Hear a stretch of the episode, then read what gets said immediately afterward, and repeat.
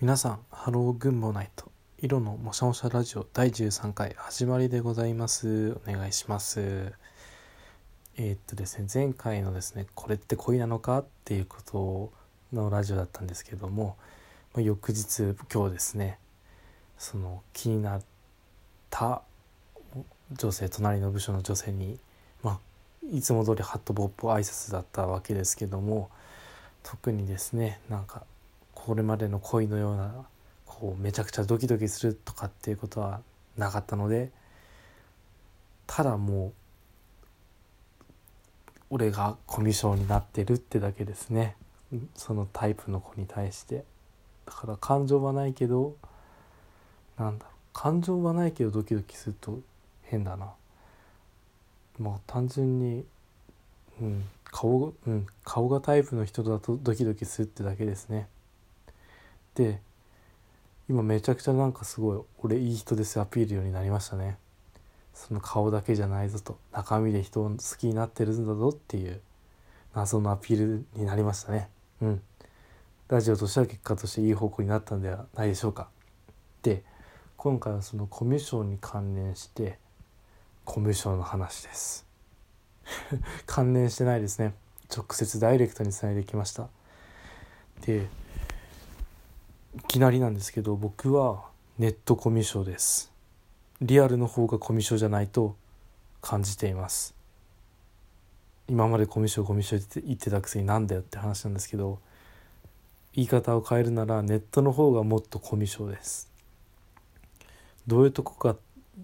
コミュ障かっていうとまずこのもしゃもしゃラジオをチャンネルチャンネル？開設するにあたってツイッターのアカウントも作ってみたんですけどなんか結局誰もフォローできずに終わりました。アカウントは残ってるんだけどなんか。なのに一丁前にこの 撮ったラジオの URL とかは貼ってたんですけど貼ってツイートはしてたんですけどなんかいきなりこう知らない人に飛び込んでいけないですね。なんか身内だったらまあ全然できますけどなんかネットの知らない世界知らない海に飛び込んでそこにこう突進して群れの中に飛び込んでいくとかっていうのはできないですね。なんでかな。なんか多分その背景に自分がこう普通のプライベート使ってるアカウントインスタとかまあツイッターやってる時だったらツイッターだったかなでいきなり見ず知らずの人にアカウントされてうわなんだこれって結構思った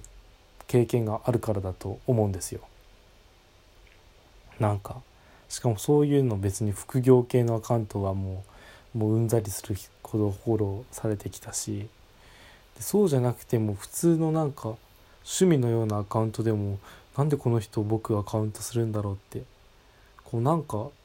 嫌じゃないけど不思議に思ったりすることが多々あったので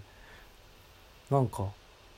うん、そっからだからネット全く顔も知らないネットの人から知り合ってこうリアルでつながってったっていう経験はないですね。大抵の人がそうなんじゃないかなと信じてはいるんですけども今もう趣味でつながれる SNS の時代にこうも言ってる僕はやっぱり少数派じゃないのかなとも思います。だっていきなり SNS やってる人なんて楽しくてまあそこやそれやってる部分があるじゃない？あるあるわけじゃないですか。そこにいきなり見ず知らずのアカウントがポッてできて「おいっすよろしくお願いします」とか言ってきてもなんだこれってなりますし。でそうまずなんかだってその自分を知ってもらうためにはツイートをしなければいけないわけで、まあ、ツイッターだったら。まあ他の SNS でも投稿しなきゃいけないわけで。けどその投稿って誰かに見られる前提で作ってるのにそれがまずフォロワーがいない状態でその投稿を作って投稿してでフォローしに行ってえこいつフォロワーゼロの時にこんな投稿してて何だったの？みたいな風に見られるじゃないですか。まあ、結局なんかそのラジオの最初の回で言ってたなんかもうなんだ自己顕示欲とか自意識に多分つながってくると思うんですけどそのなんかに鶏か卵かみたいな話でフォロワーに見てもらうための投稿をするには投稿して自分を知ってもらって知ってもらってフォローを返される必要があるから投稿はフォロワーゼロの状態で投稿する必要があってけどそのフォロー投稿とかが少ない状態だとなんだこいつ得体知らねえなフォロー返すのやめようってなるわけで無理じゃないですか。その無理じゃないですかって言ったらもうラジオ終わっちゃうな。あとねなんだろううんだから好きなアーティストとかのライブとか行ってタグとかつけたりしますけどまあいいねとかはしますよ。その他の人のも。けどなんかフォローまでは勇気がないなって感じですね。で逆になんじゃあリアルだとどれぐらいコミュ障じゃないか。っていうと別にその場でいきなり会った人とも話せますよ。多分それ相手が合わせてくれてるのを自分が勘違いしてくれるだけかもしれないですけど。大学の時であればボランティアとかそのなんだ派遣っていうかまあイベント系のアルバイトでその場でいきなり集まった人と楽しく会話してっていうのもできましたしなんならそのバイト楽しいと思ってやってていろんな人と会えるなって思ってやってるとこはありましたし、うん、別に今でもあけどなどうだろう。かんなんかコミュニティが作られてるとこに入るのはきつく感じますね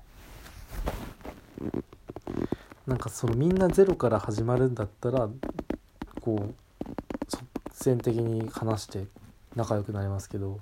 なんか自分がゼロで他がこう10とかできてるコミュニティだったらなんかきついなって思いますね。なんだ新社会人の時に社会人サークルもうほんと1ヶ月ぐらい行ってもなんかそのうちわの空気がもう